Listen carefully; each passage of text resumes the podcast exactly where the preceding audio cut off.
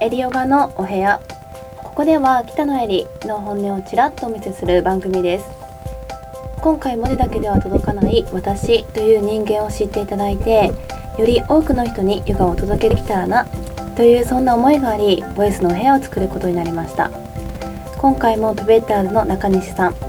えー、協力してくださいます。よろしくお願いいたします。よろしくお願いします。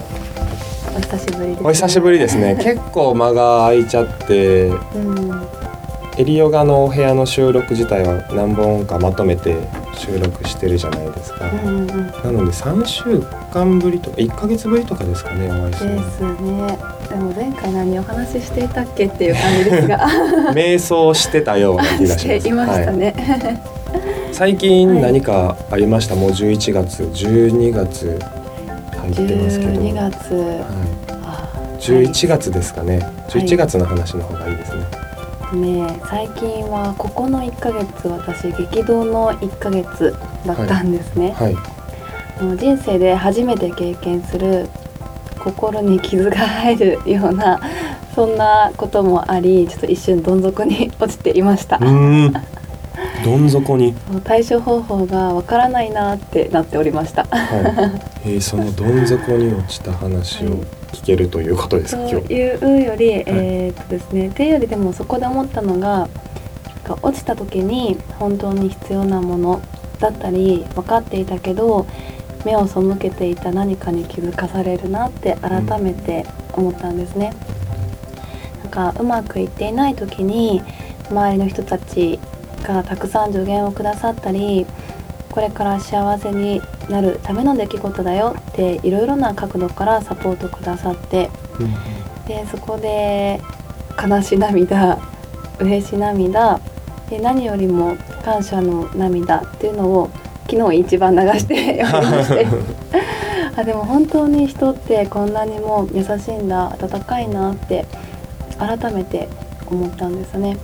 でもそれとは別に直感って当たっているっていう気づきもありまして。なんか手放した方がいいのに居心地がいいからいてしまう。頭では分かっているけどそれをいざ行動に移す勇気と気力がないこともありまして手放しって大事ですね。手放すのも勇気がいる行為でもありますけどね。ね心と頭ってねリンクしていないから難しいなとも思ったりもしたんですがうん例えば仕事でも依存は成長しないなって思っていて快適ゾーンにいていいことと悪いことをしっかり向き合う必要があるなって思いました。なんか頭で分かっているのだったらちゃんと勇気を持って手放すそして行動に移すことって大事でそれが幸せにつながって成長になるなって思ったそんな感じでした。本当に挫折ほど人を成長させるものってないですよね。そうですね。そこが一番の底のラインですもんね、で改めて思いましたねうん。もう話戻りますが、はい、それらを通して一番胸にきたのがやっぱり感謝の気持ちだったんですね。うん、こうやってなんかね一人でやっとけよって感じじゃないですかボイス番組。いやいや そんなことは、ね、こうやってあの、はい、中西さんも私の医療ガのお部屋の番組に協力くださってで中西さんとつながれたのもホームページを作ってくださったパイプライン株式会社さんであり そこの社長の安田さんであり安田さんと出会ったのも私のヨガクラスでオリエンタルホテルのビーボであったり本当につながりがつながりを生むそしてそれらに助けてもらって支えてもらって今の自分自身がいるっていうことを改めて感じたんですよね。なのでなんかそのありがたさ感謝にも 涙をしていました。うん、うんっていう感じでしたね。なので今日のタイトル「挫折」でもいいかもしれませんが。なんかそういう時って何でしょう。神様ってどれだけ私に試練を与えるのって思ってしまったりとか泥沼に浸ってるかもしれないですけどそれを繰り返しながらやっぱり人って成長していったりその人の苦しみを分かってあげれたりでもそれを乗り越えた先に明るい未来がいつもあるなってより一度落ちた時って本当に新しい気づきがある。でもそこに向き合えれるかっていうのも自分次第だからこそそこで切り替えられる自分でいたいなって思いましたね。